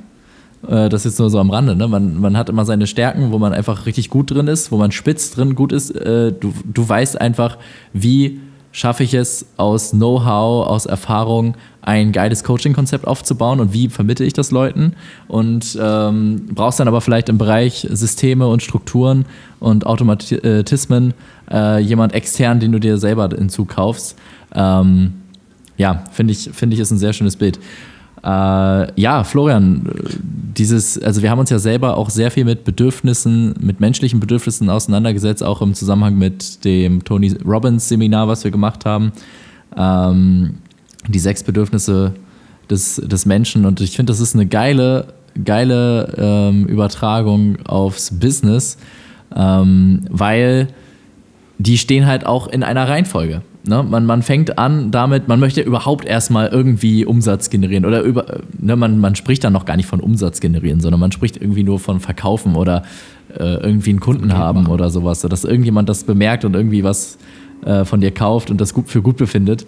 Und dann irgendwann kommst du da rein und dann willst du, dann bist du daran zu optimieren. Ja, irgendwie cool, wir haben viel Umsatz gemacht, aber was ist eigentlich hängen geblieben? Minus 2000 Euro ist jetzt auch nicht so das Wahre.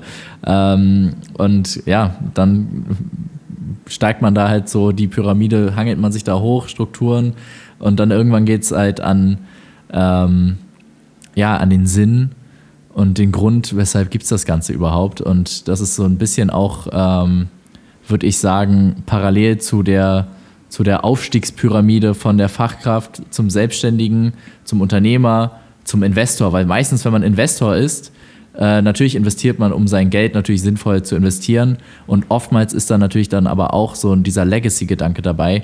Ich investiere in ein Unternehmen, hinter dem ich auch wirklich stehe. Ne? Wenn man jetzt Frank Thelen sich beispielsweise anschaut, ähm, der äh, super interessiert ist an irgendwelchen futuristischen Technologien, an fliegenden Autos, an ähm, der Exploration des Sonnensystems und äh, dann natürlich auch genau in solche Tech-Startups investiert. Der könnte auch einfach all sein Geld, weiß ich nicht, in Apple, Coca-Cola stecken und wer hätte da eine super Rendite und fertig. Ähm, sondern ja, er investiert dann halt spekulativ in Dinge, für die wirklich sein, sein Herz brennt und wo er auch wirklich sieht, okay, das ist was, was der Menschheit äh, aus seinen Augen einfach äh, ja, weiterhelfen kann und ähm, so, einen größeren, ja. so einen größeren Sinn erfüllt. Ja. Ich, ich habe ich hab tatsächlich Frank auch mal interviewt in unserem äh, letzten Podcast und ich muss auch sagen, bei ihm merkt man auch, dass da wirklich, der will wirklich was bewegen. Der hat jetzt gar nicht so diese Statussymbole oder so. Äh, also auch wenn man mit dem Quatsch, ganz, ganz normaler Typ, der halt vielleicht ein bisschen nerdig denkt, so, aber äh, ja, also ich glaube echt, dass da auch viel, viel Idealismus bei ihm hintersteckt. Ja. Ja, auf jeden Fall. Und man erkennt auch, Unternehmertum ist was Persönliches. Also äh, jeder hat ein bisschen, wir haben alle die, die gleichen Grundbedürfnisse, aber jeder lebt sie anders aus. Und äh, der Frank möchte vielleicht was im, im Green Energy Sektor umsetzen. Äh, du, Timo, möchtest vielleicht was gegen, gegen Hunger in dritte Weltländer machen. Friedemann und ich möchten vielleicht was gegen, äh, gegen Klimawandel machen. Das wäre jetzt wieder recht nah an Frank dran. Aber ähm, das ist, Unternehmertum ist ein Spielfeld, wo jeder seine eigenen persönlichen äh, Vorlieben aus, ausleben kann. Und deswegen gibt es auch so viele unterschiedliche Unternehmen. Und du hast ganz am Anfang dieser Folge so in einem Nebensatz gesagt, die Frage ist dann, wann ist es auch mal genug? Und äh, die, die Frage kann man dann wahrscheinlich ausweiten und sagen, genug von was? Und genug von Geld, da hat man wahrscheinlich irgendwie irgendwann mal eine Summe erreicht, wo man sagt, okay, ich habe jetzt so viel Geld, dass ich mit meiner Rendite äh, alle meine Rechnungen bezahlen kann, sprich ich bin finanziell frei. Aber genug von Unternehmertum, das ist auch wieder eine persönliche Sache. Aber gerade weil es persönlich ist, ähm, hat man wahrscheinlich nie genug, weil man sich selber darin so ausleben kann und sich selber in der persönlichen Entwicklung da, äh, da unter die Lupe nehmen kann und immer weiter wächst. Und Wachstum ist, ist für mich persönlich ein, ein, eins der eher wichtigeren Bedürfnisse. Und ähm, mir macht es sehr viel Spaß, das, äh, das Wachstum zu sehen und dann auch gleichzeitig auch zu dokumentieren. Daher dann auch unser Podcast, der übrigens Proaktiv-Podcast heißt. Fällt mir gerade auf, das hat, glaube ich, noch nie jemand gesagt. Ähm, und ja, wir haben auch eine Folge zu lebenslangen Lernen gemacht, ganz am Anfang, wo wir einfach mal aufgezeigt haben, dass wir wirklich uns Mühe geben, äh, ständig ständig am Ball zu bleiben, ständig neue Sachen zu lernen. Wie stehst du zu dem Thema? Ja, definitiv. Also erstmal hört alle in den Podcast rein. Äh, ich habe es noch nicht getan, werde ich jetzt aber auch. Ich werde euch direkt mal abonnieren. Ähm, und zum Thema lebenslanges Lernen. Also ich habe äh, damals ja eine systemische Coaching-Ausbildung gemacht und da kam äh, am letzten, im letzten Modul quasi, es war so eine Ausbildung, die ging über ein Jahr und im letzten Modul hat man sich damit beschäftigt, was ist eigentlich so der Slogan oder das Motto des eigenen Lebens? Und äh, wir sind da sehr tief reingegangen und äh, also es gab Übungen, also es hat, es war ein längerer Prozess, dieses rauszufinden. Und bei mir kam zum Schluss raus, Neues spielerisch erkunden. Ich liebe es, neue Dinge zu machen, auf eine spielerische Art und Weise, die Dinge nicht so ernst zu nehmen, ähm, auch mal Rückschläge hinzunehmen, weil beim Spielen, ich spiele auch Hockey, da verliert man auch mal ein Spiel, ist okay.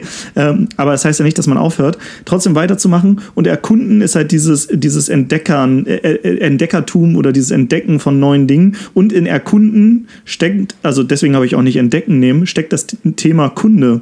Also ich will auch weiterhin Kunden haben, ich will ein Unternehmen haben und ich glaube auch, ähm, dass Unternehmertum so irgendwann so ein Lifestyle ist. Also, weil das Ding ist, wann ist genug? Also, aktuell, ich würde jetzt schon sagen, es ist genug. Also, ich habe keine, also, ich, ich würde nicht sagen, dass ich finanziell frei bin, aber ich bin finanziell unabhängig. Also, ich könnte jetzt die nächsten Jahre bräuchte ich nicht arbeiten und ich wüsste, wenn jetzt irgendwie alles zusammen crasht, ist alles cool so. Ähm, und deswegen ist jetzt eigentlich schon genug, aber auf der, auf der finanziellen Ebene ähm, klar, mehr ist nett, aber es ist nicht so um, um jeden Preis. Und ähm, Unternehmertum ist halt, wie gesagt, das ist halt, ist halt wie so Projekte, wie so Game, Gaming. Ich glaube, früher haben viele so gezockt. Ich habe nie gezockt, ich habe immer Sport gemacht, aber für mich ist Unternehmertum wie so ein Spiel, wie so ein Game und äh, du äh, kriegst aber die Lorbeeren in Wirklichkeit. Das ist halt und du merkst auch, ne, ich, äh, wir hatten hier so ein, so ein Game, so eine Gamecube, wo es, da kann man so hier Nintendo, Mario irgendwie hin und so diese, wie heißt das, so Jump-and-Run-Spiele machen. Und irgendwann verzweifelt man so an so einem Level. Ne? Und man macht trotzdem weiter und macht die ganze Nacht durch und das, ähm, das, man, obwohl das eigentlich harte Arbeit ist, da dieses Level irgendwann zu schaffen, bleibt man trotzdem dran, bis man es dann wirklich geschafft hat, bekommt natürlich so ein Dopaminstub, ja, ich habe hier eine schwere Aufgabe geschafft und dann bist du im nächsten Level. Und das Spannende ist, wenn du das nächste Level erreicht hast, dann äh, fällst du nicht mehr zurück aufs Level zuvor. Das heißt, du hast so ein neues Plateau erreicht. Und wenn du dieses Plateau erreicht hast, ne, du hast vorhin zum Beispiel 10.000 Euro im Monat angesprochen, wenn du die mal erreicht hast, ist es sehr unwahrscheinlich, dass du wieder zurückfällst, sondern jetzt kommst du aufs nächste Level irgendwann. Und das ist auch schwer zu erreichen. Vielleicht brauchst du auch mal Hilfe, jemand, der dir einen Tipp gibt. Und dann bist du bei 100.000 irgendwie zum Beispiel. Und dann ist das für dich das, der neue Standard. Und dann wird es aufs nächste Level. Und es geht immer so weiter, bis du irgendwann sagst, so, ich habe das Spiel jetzt vielleicht durchgespielt. Äh, ich äh, mhm. wechsle jetzt das Spiel, kann natürlich auch sein. Aber äh, ich glaube, deswegen für mich ist, ist das, hat das was mit Lifestyle, mit Gamification zu tun, weil äh, ich würde sagen, hier der Tim Ferriss, die Vier-Stunden-Woche, operativ, äh, wenn ich jetzt das Business so weitermachen würde, wie, wie es läuft, würde ich wahrscheinlich mit vier Stunden die Woche klarkommen.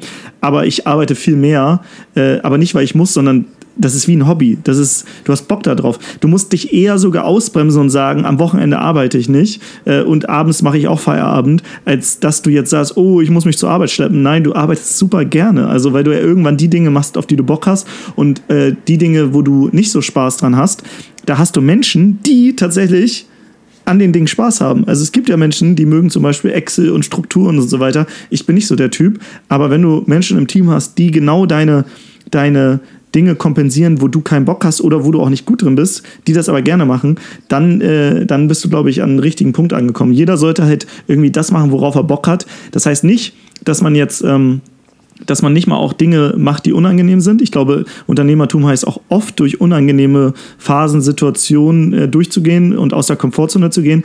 Aber ich glaube, man hat auch irgendwann so ein bisschen Bock drauf, so auf die, die Challenges. Ist mir aufgefallen zumindest. Voll. Zu dem, was du gerade gesagt hast, äh, erwähne ich immer gerne den, äh, den Frank-Herz-Versuch. Jeder, der den jetzt googelt und auf Google Bilder geht, der sieht dann so eine Verlaufskurve, wo es hochgeht, wieder ein bisschen abfällt, aber auf einem höheren Level dann wieder hochgeht und wieder ein bisschen abfällt. Das ist ein mhm. physikalischer Versuch. Der Inhalt des Versuches passt jetzt nicht optimal. Äh, das, da wird Strom gegen Spannung aufgetragen und Elektroden durch einen Glaskolben geschickt. An alle, die es jetzt nicht wissen, äh, Florian hat Physik studiert. Deswegen ja, ich bin auch, ich bin auch, tief in dem Space drin. ich bin im Herzen manchmal auch ein kleiner Nerd.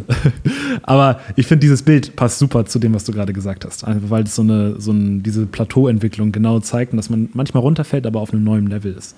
Ja. Was, was mich noch interessieren würde bei dir, Timo, du bist ja jetzt schon echt lang in dem, in dem unternehmerischen Space drin und äh, hast ja auch wirklich für dich eine richtig gute äh, Basis jetzt geschaffen, um noch weiter zu wachsen. Und daher suggeriere ich einfach, dass du auch persönlich sehr groß gewachsen bist in den letzten Jahren. Und da würde mich interessieren, was würdest du jetzt dem 2012er Timo sagen, der damals den Traum hatte, ich will äh, digitaler Nomade werden, durch die Welt reisen und äh, finanziell unabhängig werden. Welchen Tipp würdest du dem mitgeben? Mach, worauf du Bock hast. Also, weil, also eigentlich würde ich dem sagen, alles, alles, was kommt, wird gut. So, also ähm, ich glaube, das heißt, ich habe für das Level, auf dem ich war, immer die richtige Entscheidung getroffen. Weil du musst ja auch bestimmte Phasen durchmachen. Du, also man kann die Level nicht überspringen. Das macht keinen Sinn, weil sonst fällst du wieder zurück. Du musst all die Phasen durchmachen. Du musst auch die harten Phasen durchmachen, ähm, weil da baut sich die Resilienz, die äh, psychische Widerstandsfähigkeit auf, die du brauchst als Unternehmer. Unternehmertum ist ein Hochleistungssport und äh, du gewinnst die Olympiade nicht, äh, indem du sagst, ich will jetzt einfach morgen da hinfahren und dann mache ich den Sprint und dann wird das schon, sondern du musst, äh, du musst trainieren trainieren, du wirst Rückschläge haben, äh, du wirst viel Geld investieren. Einige Investitionen werden sehr, sehr gut sein, andere nicht. Ähm, ich habe jetzt in so Coachings, Weiterbildung und so weiter, ich habe mal gerechnet, ich habe über 150.000 Euro in mich selbst investiert. Ähm, und ich würde sagen, mach es. Ich würde aber sagen, fang nicht mit den großen Investitionen an. So habe ich es auch gemacht, sondern ich habe angefangen mit einem 500-Euro-Seminar, wo ich Sascha kennengelernt habe. Und das war mhm. wahrscheinlich die beste Investition von allen. So. Ähm, aber klar, jetzt gerade haben wir drei Coaches, die wir, die wir bezahlen und so weiter. Und das macht definitiv Sinn, äh, Sinn, immer sich eine Außenperspektive reinzuholen, egal auf welchem Level du bist. Der, der krasseste Unternehmer braucht auch eine Außenperspektive. Das heißt, auch ein Elon Musk wird wahrscheinlich Coaches haben und Berater haben, äh, wahrscheinlich sogar deutlich mehr. Ähm, die braucht man immer, egal auf welcher Stufe ist. Und je schneller man das erkannt, äh, erkennt, dass man eine Außenperspektive braucht, nicht von Freunden und so weiter, sondern von Leuten, die schon da sind, wo man hin will, desto besser. Und ich glaube, das habe ich damals schon richtig gemacht, auch wenn die gesamte Reise ja jetzt neun Jahre vom Träumen zum wirklichen, obwohl nicht ganz neun Jahre, aber jetzt mittlerweile sind es neun Jahre. Also es hat bestimmt fünf Jahre gebraucht, bis ich davon leben konnte oder so. Und wie findet man diese ähm, Außenperspektive? Also Coaches, äh, also Seminare ist, denke ich, ja recht einfach. Ähm, da kann man ja per, per Google oder über YouTube und so weiter findet man da ja ein massives Angebot im Businessbereich. Und ähm, angenommen, man ist jetzt am Anfang, hat jetzt nicht so viel Geld über, wie finde ich jetzt einen Mentor oder einen Coach oder jemand, der irgendwie Ahnung davon hat und der mir mal auf die Finger schauen kann.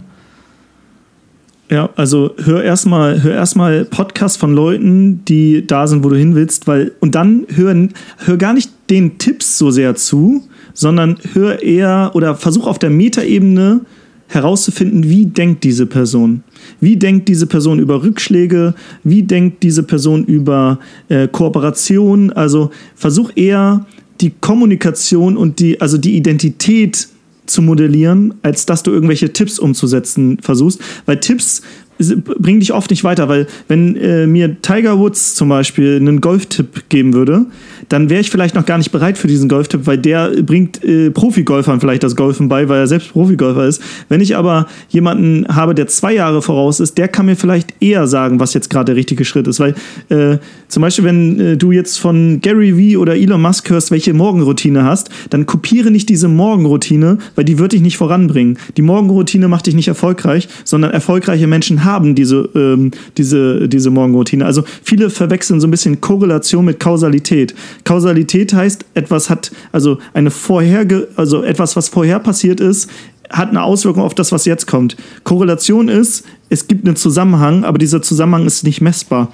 Und ich glaube, viele verwechseln das und ähm, versuchen dann irgendwelche krassen Leute zu kopieren und deren Tipps umzusetzen. Es wird nicht funktionieren. Du kannst auch zum Beispiel so Funnel-Hacker, du kannst einen Funnel von irgendwen äh, dir abschauen und du machst exakt den gleichen. Bei dir wird er nicht funktionieren, weil da ganz viel hintersteckt. Zum Beispiel, was passiert in dem nicht sichtbaren Teil des Online-Marketing-Funnels zum Beispiel. Ähm, deswegen kopiere nicht die Tipps, sondern kopiere oder modelliere eher die Identität der Leute. Genial. Also ich finde das richtig genial. Weil der Grund, warum ich dir gerade die Frage gestellt habe, was würdest du dem 2012er Timo sagen, ist, ich finde, dass es an einer Stelle schon einen Zeitpunkt gibt, wo man wirklich den Tipps zuhören kann. Ähm, und in allen anderen Stellen stimmt genau das, was du sagst. Nur es gibt eine einzige Stelle, wo man den Tipps schon zuhören kann und das ist ganz, ganz, ganz am Anfang. Und deine Antwort war, äh, mach das, was du machen möchtest, such dir Experten und fang an. Das ist so die eine Drei-Wort-Zusammenfassung von dem, was du vorhin gesagt hast. Und das sind alle, alles Tipps, die man auf jeden Fall umsetzen sollte, wenn man am Anfang ist. Ja. Und dann, wenn man das ja. umgesetzt hat, dann kann man in die Metaebene gehen und schauen, okay, welche Person muss ich werden. Wenn man mit den Tipps ja, nicht anfängt, dann äh, ja, kommt man sowieso nirgendwo an. Genau. Ja, wir, wir sagen halt äh, eine mal start before you are ready, weil du wirst dich niemals bereit fühlen, deswegen musst du jetzt anfangen. Und wenn du Angst hast, dann ist das ein gutes Zeichen, weil das bedeutet, äh, du willst das Ziel wirklich erreichen, aber es ist so groß, dass du noch gar nicht weißt, wie du diesen Berg, diesen Riesenberg besteigen kannst. Aber wenn du erstmal losgehst, dann triffst du irgendwie auf dem Wanderweg andere und die sagen, ja, wir waren da schon mal oben, komm mit und dann nehmen die dich mit und dann äh, bist du irgendwann in einem Basecamp und dann ist da ein Guide und der gibt euch auch noch einen Tipp und eine Karte und auf einmal funktioniert es. Aber äh, man muss halt erstmal losgehen, damit man überhaupt diese, diese Wander Wanderer trifft. Jetzt. Genau, die Wanderer trifft und sich auch selber entwickelt. Friedemann ja. und ich haben gestern im Podcast über Zielsetzung geredet. Ähm, und da haben wir auch über die SMART-Regel geredet. Also spezifisch, messbar, attraktiv, realistisch und terminiert müssen Ziele sein. Und wir sind dann äh, persönlich auf den Entschluss gekommen, dass äh, das R ausgetauscht werden muss durch ein U, weil unrealistisch. Genau, langfristige Ziele sollen nicht realistisch sein, sondern sie sollen unrealistisch sein, weil man halt am Anfang oder halt auch, auch ich jetzt, ich bin, ich, ich kann noch nicht ich kann mir noch nicht ausmalen, welches Ziel in zehn Jahren wirklich realistisch ist für mich als Person, weil ich mich ja innerhalb der zehn Jahre als Person noch weiterentwickle und dann noch ganz andere realistische Ziele annehmen könnte, von denen ich jetzt noch gar nichts weiß. Das heißt, es ist besser, Ziele, langfristige Ziele unrealistisch zu machen, um dann auf dem Weg dahin die Person zu werden, die so ein Ziel realistisch ja. erreichen kann. Und, so ähm, gut das, das, das trifft für kurzfristige Ziele natürlich nicht zu, weil ich entwickle mich nicht innerhalb von einer Woche. Aber wenn ich langfristige Ziele mir überlege, was übrigens auch ein, äh, ein, guter Tipp ist, der mir zumindest viel geholfen hat, langfristig zu denken, äh, dann, dann ist das, glaube ich, ein, ein guter Ansatzpunkt. Ja, ich habe 2015 auf einem Seminar einen Kalendereintrag gemacht für 2018, also drei Jahre später. Und ich ja. habe mir zu dem Zeitpunkt sehr, sehr unrealistische Ziele gesetzt. Sowas wie, du willst ein eigenes ortsunabhängiges Business, ein Team von überaus arbeiten können, genug verdienen und so weiter. Es war für mich komplett außerhalb meiner Realität, weil ich war damals Student und habe von 600 Euro BAföG oder so im Monat gelebt, plus ein bisschen Nebenjobs. Drei Jahre später sehe ich so einen Eintrag im Kalender, ich weiß gar nicht mehr, was das war, klick da drauf und lese mir so diese Ziele durch. Und bei jedem Punkt denke ich so, check. Nächster Punkt, check. Nächster Punkt, check. Alles erreicht. Wir hatten ein Team. Wir hatten, glaube ich, in einer Woche einen sechsstelligen Launch gemacht und sechsstellig im Online-Business, äh, in unserem Business heißt auch fast Gewinn. Also äh, da, da, wir haben sehr hohe Margen. Ähm, ich habe, wir haben an einem Tag, glaube ich, mal 178.000 Euro verdient an einem, einen einzigen Tag. Und äh, ich weiß, dass meine Eltern in weiß nicht, in mehreren Jahren sowas nicht verdient haben. Das war außerhalb meiner äh, Komfortzone. Ich muss auch sagen, danach bin ich erstmal in ein Loch gefallen, weil ich habe so das Gefühl gehabt, krass, du hast jetzt alles erreicht. Das war so, wie ja, jetzt geht's ja nicht mehr weiter. Klar, doch, es geht immer noch weiter, aber es war so außerhalb meiner Realität und auch da brauchst du wieder Leute, die dich so ein bisschen auf den Boden holen, weil ansonsten kriegt man so einen hier Walk-over-Water-Komplex, dass du jetzt denkst, du wirst irgendwie der größte Hecht. Äh, dabei, dabei bist du einfach, äh, musst du in einen anderen Teich, äh, wo Leute drin sind, die vielleicht dich so ein bisschen wieder einnorden und, und runterholen auf den, auf den Boden der Tatsache. Ja. Aber deswegen äh, das U, unrealistische Ziele, finde ich super. Nice, coole Geschichte, Mann. Florian, zu der Frage, die du eben noch gestellt hast, äh, was würdest du deinem, deinem Ich von 2012 ähm, raten? Da, da fällt mir die Frage ein, was würdest du denn jemandem raten, der jetzt 2021 äh, in der Situation ist, der gerne was machen würde, aber einfach so ein bisschen ja, natürlich unsicher ist, nicht genau weiß, äh, wie wird es weitergehen, wie wird es überhaupt ausgehen, ist das jetzt überhaupt smart, ähm, alles über den Haufen zu werfen und irgendein merkwürdiges Online-Business zu starten. Und auch ein Gedanke, und ich war vorhin mit äh, jemandem essen, der hat mir erzählt, boah, 2016, da war Amazon FBA noch, da, das war noch die große Gelegenheit. Er war so kurz davor, was zu starten, hat dann aber irgendwie den, sich ablenken lassen und den Rückzieher gemacht. Und hätte er bloß damals angefangen, ey, dann, dann wäre das jetzt voll die große Nummer gewesen und jetzt ist irgendwie schon alles so crowded, die Konkurrenz ist so mhm. krass und irgendwie, äh, ja, um jetzt irgendwie erfolgreich zu sein, muss man jetzt ja schon Fuß gefasst haben äh, und so weiter. Er hat, er halt einfach so ein bisschen das, äh, das Gefühl jetzt, dass der Zug eigentlich schon abgefahren ist. Und ich kann mir vorstellen, man, man erfährt ja im Internet eigentlich von allen äh, Experten und so weiter, das sind ja immer Stories, die in der Vergangenheit liegen oder die schon passiert sind und man sich denkt so, okay, ja, das ist ja jetzt schon, das war ja jetzt schon alles so, das ist ja jetzt schon vorbei und äh, ist es jetzt überhaupt heute noch möglich? Äh, fragen sich mit Sicherheit viele. Oder hätte ich dann damals auf, äh, schon, bevor es so ein Hype war, einer der ersten sein müssen. So, ne? Man möchte ja nicht irgendwie äh, der Letzte sein, der auf den Zug aufspringt und dann ist eigentlich schon die Gelegenheit ähm, vertan.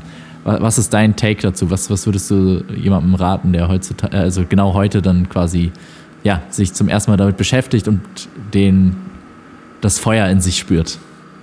Mhm.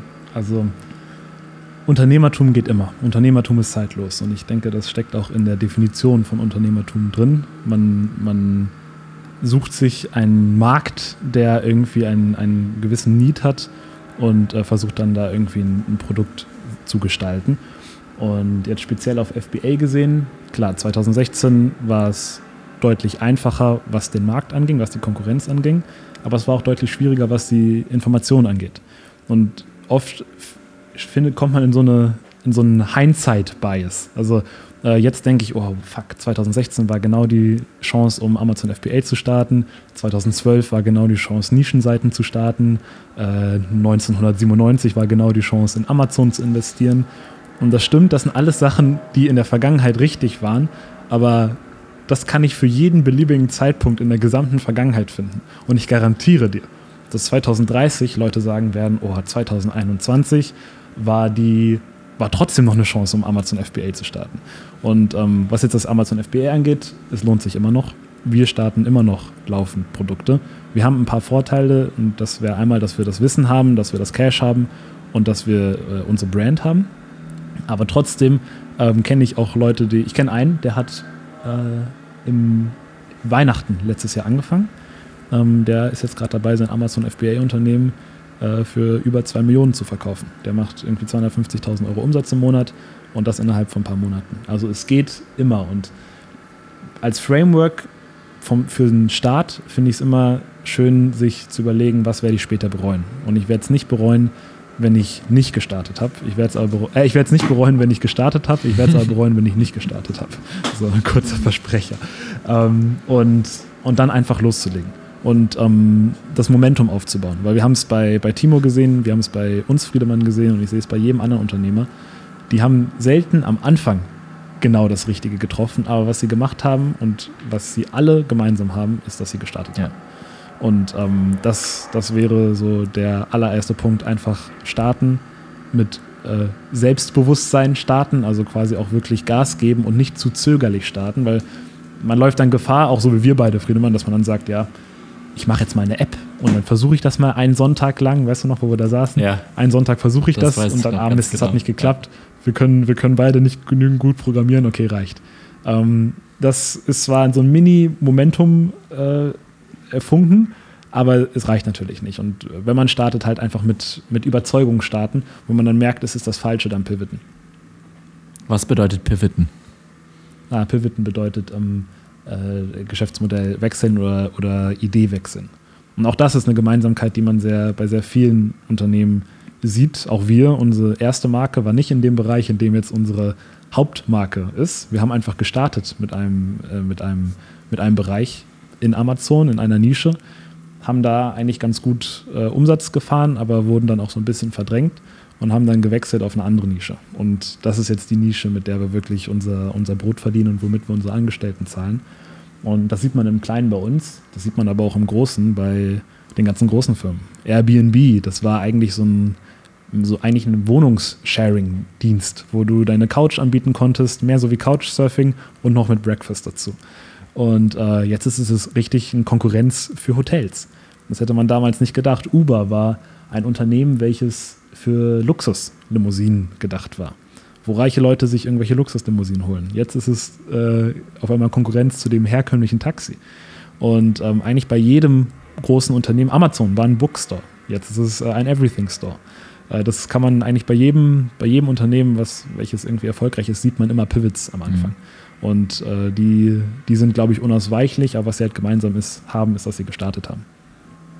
Und wenn man dann gestartet hat, ist es auch, ähm, genau wie Timo es dann gesagt hat, auch wirklich, äh, kann es ein großer Katalysator sein, sich Leute in, ins Umfeld zu holen, die schon äh, auf dem ähnlichen Weg sind, auf dem man selber ist oder die schon das erreicht haben, was man, was man selber hat. Weil das hatten wir auch. Ähm, ich habe irgendwann mal das Buch Rich Dad Poor Dad gelesen. Da redet er davon, man soll sich ein Board of Experts holen. Also genauso wie eine, äh, eine Firma ein Board hat, die irgendwie der eine Spezialist für Finanzen, der andere Spezialist für Operations und so weiter, ähm, sollte man sich für sein, für sein eigenes Leben ein Board of Experts holen, wo man irgendwie Leute hat, die in verschiedenen Bereichen das erreicht haben, was man selber erreichen möchte und mit dem man dann, genau wie du es gesagt hast, Friedemann, äh, mit dem man dann seine Ideen triangulieren kann. Wow, eine Stunde 20 sehe ich hier auf meinem Timer. Was für eine geile, geile Folge. Ähm, ich würde sagen, wir haben auf jeden Fall viele Themen besprochen. Wir haben uns auch ein bisschen besser nochmal kennengelernt, Timo, und äh, ihr beide überhaupt habt euch kennengelernt. Ähm, unsere Audiences haben äh, uns kennengelernt und ja, ich muss sagen, es hat mir richtig viel Spaß gemacht und war mal wieder richtig eye-opening. Ich fand's auch cool. Ja, ihr seid zwei geile Typen und äh, ich freue mich äh, auf den weiteren Kontakt. Wenn ihr in Hamburg seid, sagt mal Bescheid, dann äh, seid ihr hier auf einen Kaffee eingeladen, definitiv. Ähm, und ja. Ebenso, wenn du mal wieder in Münster bist, sag Bescheid, dann ähm, ja, bist du auch herzlich eingeladen. Du kannst auch äh, jederzeit natürlich gerne meine ähm, ja, auf der auf Couch crashen. Wenn, wenn ich Frühstück dazu bekomme. Hashtag Airbnb. Ja. Nice. Ja, dann, äh, es war mir eine Freude. Und habt ihr noch einen Postkartenspruch zum Schluss? ja, ein, ein, ein, ein Right Hook, wie Gary Vee es sagen würde. An alle Leute aus der Proaktiv-Podcast-Community, also aus unserer Podcast-Community, hört gerne mal in den Online-Business-Podcast rein. Ähm, den von Timo und seinen Kollegen. Das ist, glaube ich, ein geiler Podcast ich selber muss auch noch ein bisschen meine Hausaufgaben machen, was den Podcast angeht und da ein bisschen reinhören. Ich habe schon ähm, drei Folgen gehört und ich kann es aus vollem Herzen empfehlen. Es ist äh, absolut der genialer Shit. Also hört da auf jeden Fall rein. Nice. Passt. Nice. Ja, das äh, gleiche kann ich zurückgeben. Und ansonsten, ähm, Perfektion ist eine Illusion. Rausgehen, machen, umsetzen. Ideen sind nichts wert. Kommt, also ist kommt immer auf die Umsetzung an. So, egal bei was, egal auf welchem Level du bist, ob du schon weit bist, ob du nicht weit bist. Umsetzung, Umsetzung, Umsetzung und auf dem Weg einfach verbessern, die richtigen Leute immer mit ins Boot holen und dann Abfahrt. Was ein Schluss. Jawohl. Also, vielen Dank fürs Zuhören. Bis zum nächsten Mal. Ciao, ciao. Ciao, ciao. Ciao, ciao.